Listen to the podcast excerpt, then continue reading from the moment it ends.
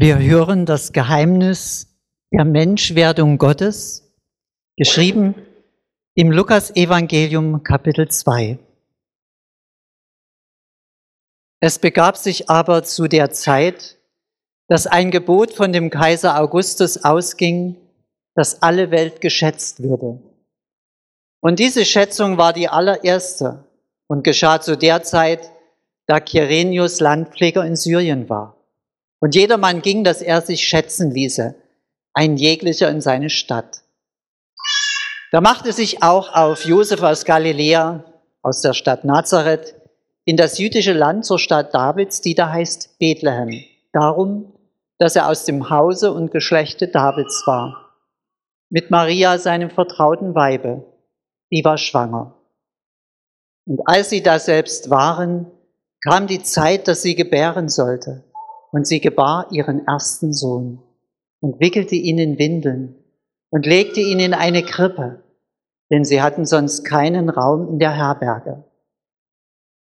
Und es waren Hirten in derselben Gegend auf dem Felde bei den Hürden, die hüteten des Nachts ihre Herde. Und der Engel des Herrn trat zu ihnen, und die Klarheit des Herrn umleuchtete sie, und sie fürchteten sich sehr.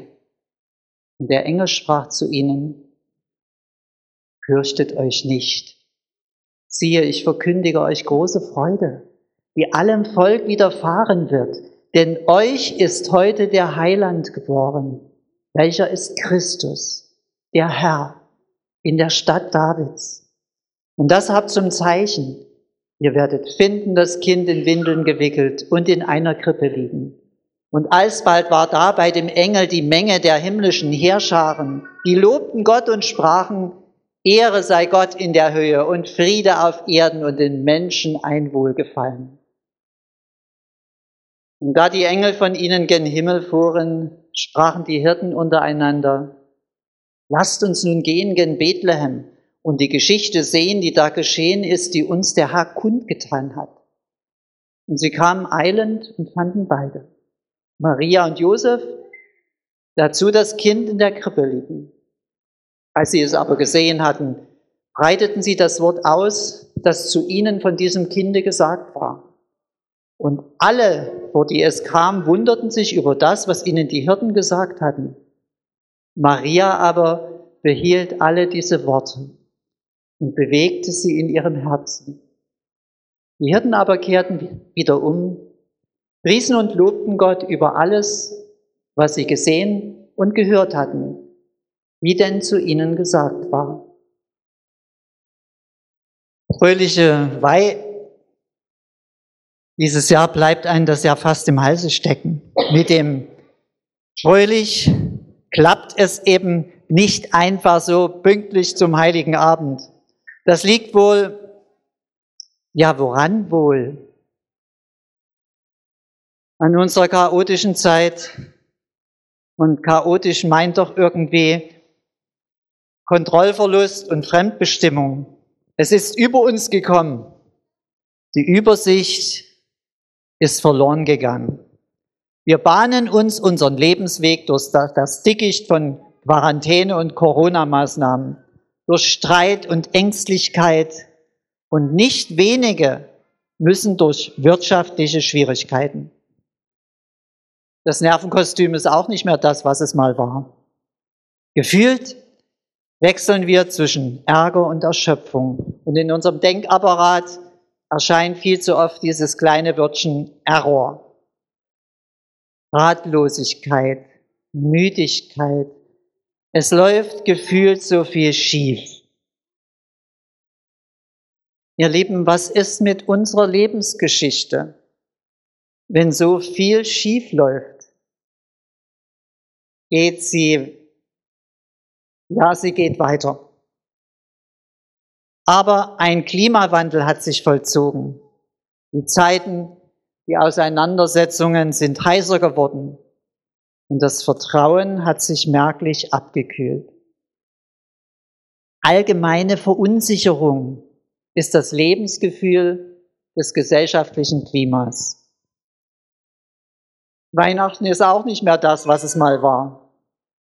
Und mitten in der Weihnachtsgeschichte macht sie sich breit, die Verunsicherung unter den Hirten. Und der Engel verwechselt seinen Text. Der Engelchor verpasst seinen Auftritt. Herodes ist in Quarantäne. Die Herberge verkauft, der wird ein Hirt und der Stall leer. Und in dem leeren Stall teilen die drei Weisen ihre Ratlosigkeit mit den Hirten. Und wer nicht da ist, ist die heilige Familie. Jesus kommt auf der Straße zur Welt. Jesus ein Straßenkind. Nur die leere Krippe steht, wo sie immer steht. Die Krippe als einzige Konstante. Funktioniert diese Geschichte, dass Gott seinen Sohn schickt, denn auch noch, wenn alles schief läuft?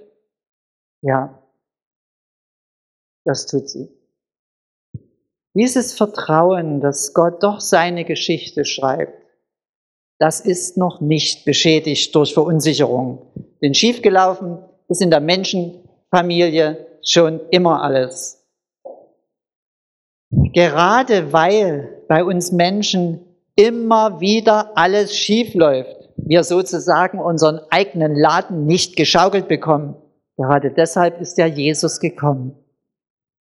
Und Jesus nutzt genau diese Momente und Zeiten, in denen wir selber mit dem Rücken zur Wand stehen, um uns zu begegnen. Manchmal ganz unerwartet. Oder hast du tatsächlich erwartet, dass Jesus hier ist? Neben dir? Ist er aber. In allem, was schief läuft, ist er da, mitten auf der schiefen Bahn. Und er möchte Freundschaft, Beziehung mit dir. Und zwar wegen dem Himmel, dass sich für dich dort oben eine Tür öffnet. Und das geht nur mit Jesus. Und auch wegen dir, dass du einen Halt hast, der größer ist als du und das Chaos. Und auch wegen der anderen, in deiner Familie, Nachbarschaft, auf Arbeit. Dass du lernst, sie mit Jesu Augen zu sehen. Also um des Friedens willen ist Jesus gekommen heute. Dem Frieden in dir, um dich und dem mit Gott. Und das kann nur Jesus, du nicht, diesen Frieden Existenz bringen. Aber er kann es mit dir zusammen. Und durch Jesus allein, sonst nicht. Durch Jesus allein findest du Himmel, Halt und Heimat. Jesus ist der Herr über alles Chaos und jede schiefe Bahn, Herr über jede Ohnmacht und Ratlosigkeit. Das Krippenspiel hat es ja zeichenhaft gezeigt. Am Ende haben sich alle zusammengefunden bei Jesus. Sich bei Jesus und mit Jesus treffen. Das ist Weihnachten. Und deshalb fröhliche Weihnachten.